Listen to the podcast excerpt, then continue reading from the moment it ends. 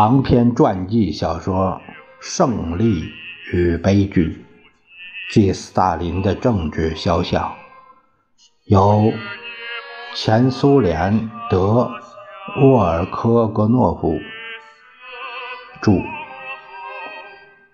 苏群翻译，贺崇济校对，事了不讲。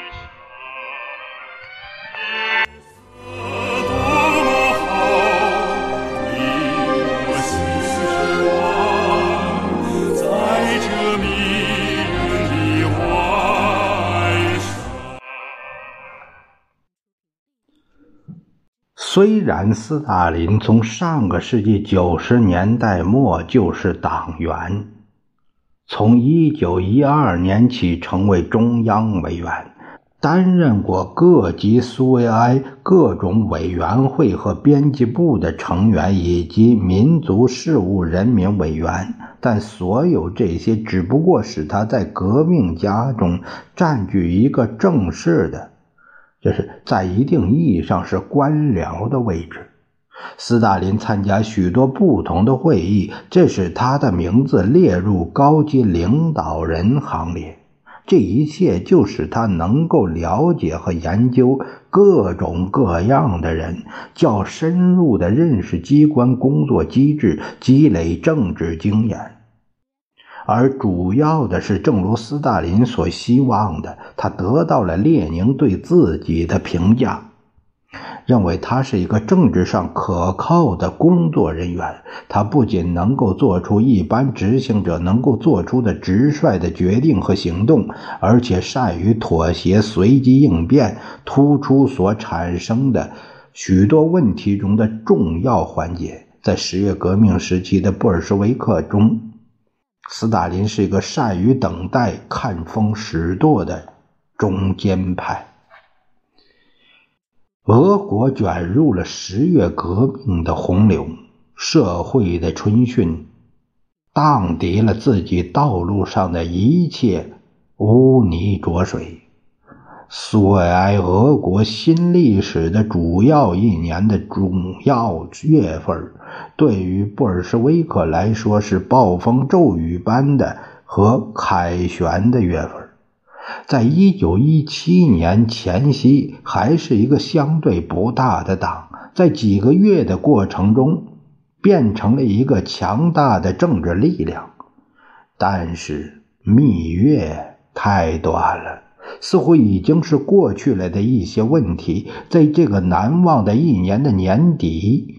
又变成了可怕的和致命的危险。布尔什维克在夺取政权时，保证给人们以土地、面包、和平。他们开始给人民土地，土地使人产生了得到面包的希望。但是和平不仅取决于布尔什维克，正如一个巴掌拍不响一样，只靠一方无法实现和平。更不用说是公正的、民主的、没有割地赔款的和平了。如果一大帮哈布斯堡王朝的军队和霍亨索伦王朝的军队已经践踏了俄国西部的土地，又如何实现和平呢？革命领袖表现了闻所未闻的洞察力和意志力。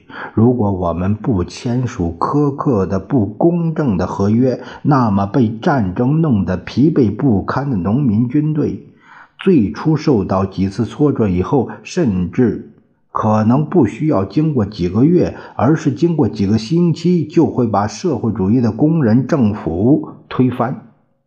因此，这是涉及到革命命运的问题。在讨论和平问题的中央委员会会议上，有两种尖锐对立的观点，这就是列宁的观点和左派共产主义的观点。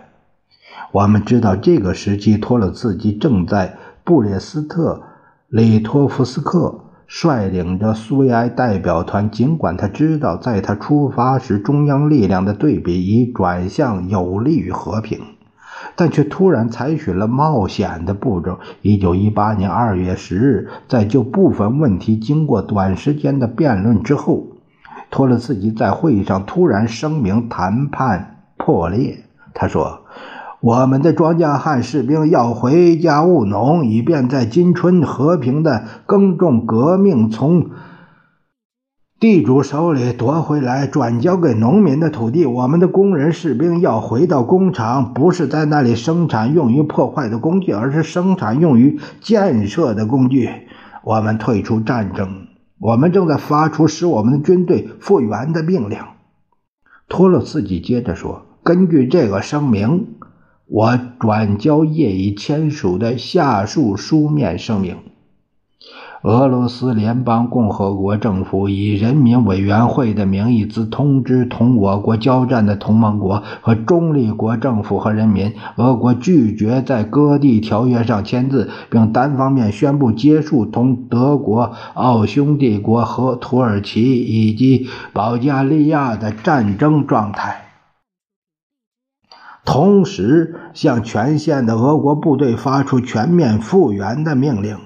外交人民委员列托洛茨基代表团成员弗卡列林、阿岳飞、米波克罗夫斯基、阿比岑科，全乌克兰中央执行委员会主席梅德韦杰夫。三天之后。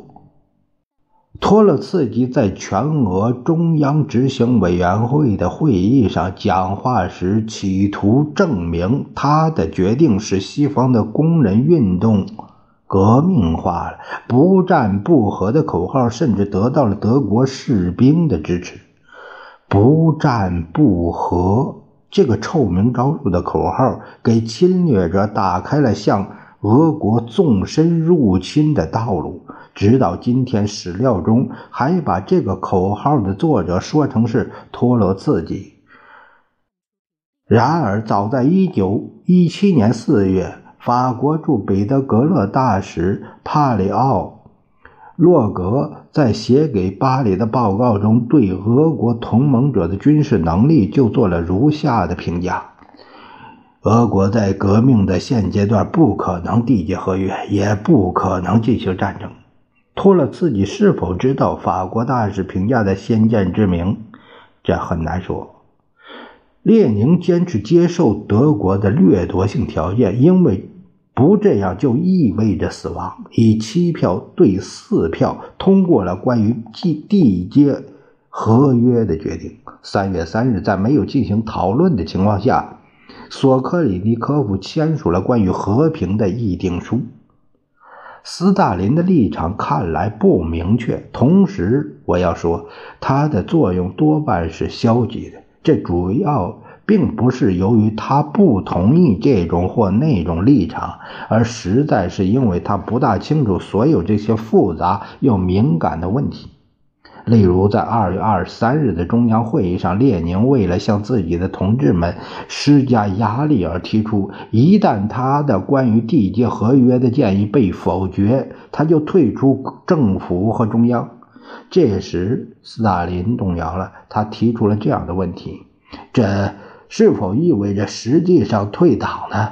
对此，列宁做了否定的回答。托洛茨基对情况做了如下的描述：在这个极端尖锐的问题上，斯大林没有明确的立场。他瞧瞧列宁那边，向我点头示意说：“他等着，并在想主意。老头子还是希望缔结合约。老头子的合约搞不成。”然后他走到列宁跟前，大概针对我的情况讲了一些同样的话。斯大林从来不发言。谁也没有特别注意到他的反对意见。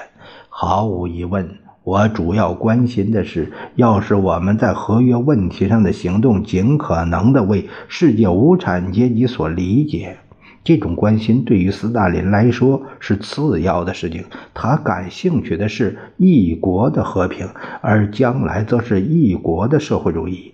在决定性的投票中，他同意了列宁的意见。仅仅过了几年，为了同托洛茨基主义做斗争，他为自己确定了某些与布列斯特事件看法相同的观点。托洛茨基在党的第七次代表大会的讲话中说。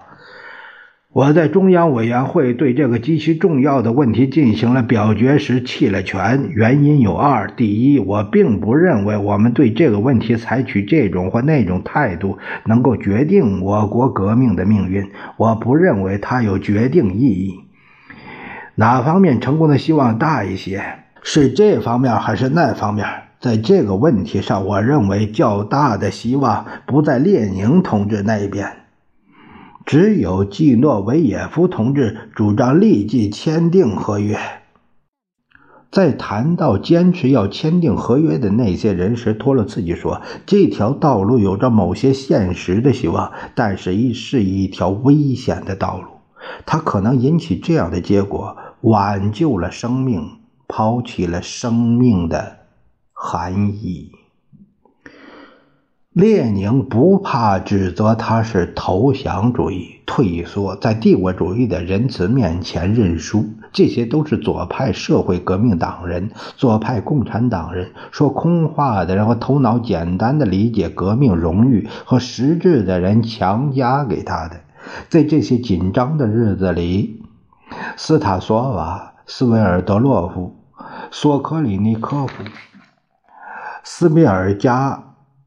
和加米涅夫是他的志同道合者，在决定性的表决中，斯大林附和了列宁的意见。但是，我要再说一遍，很清楚，他在这次激烈的角逐中，也只是起到政治配角的作用。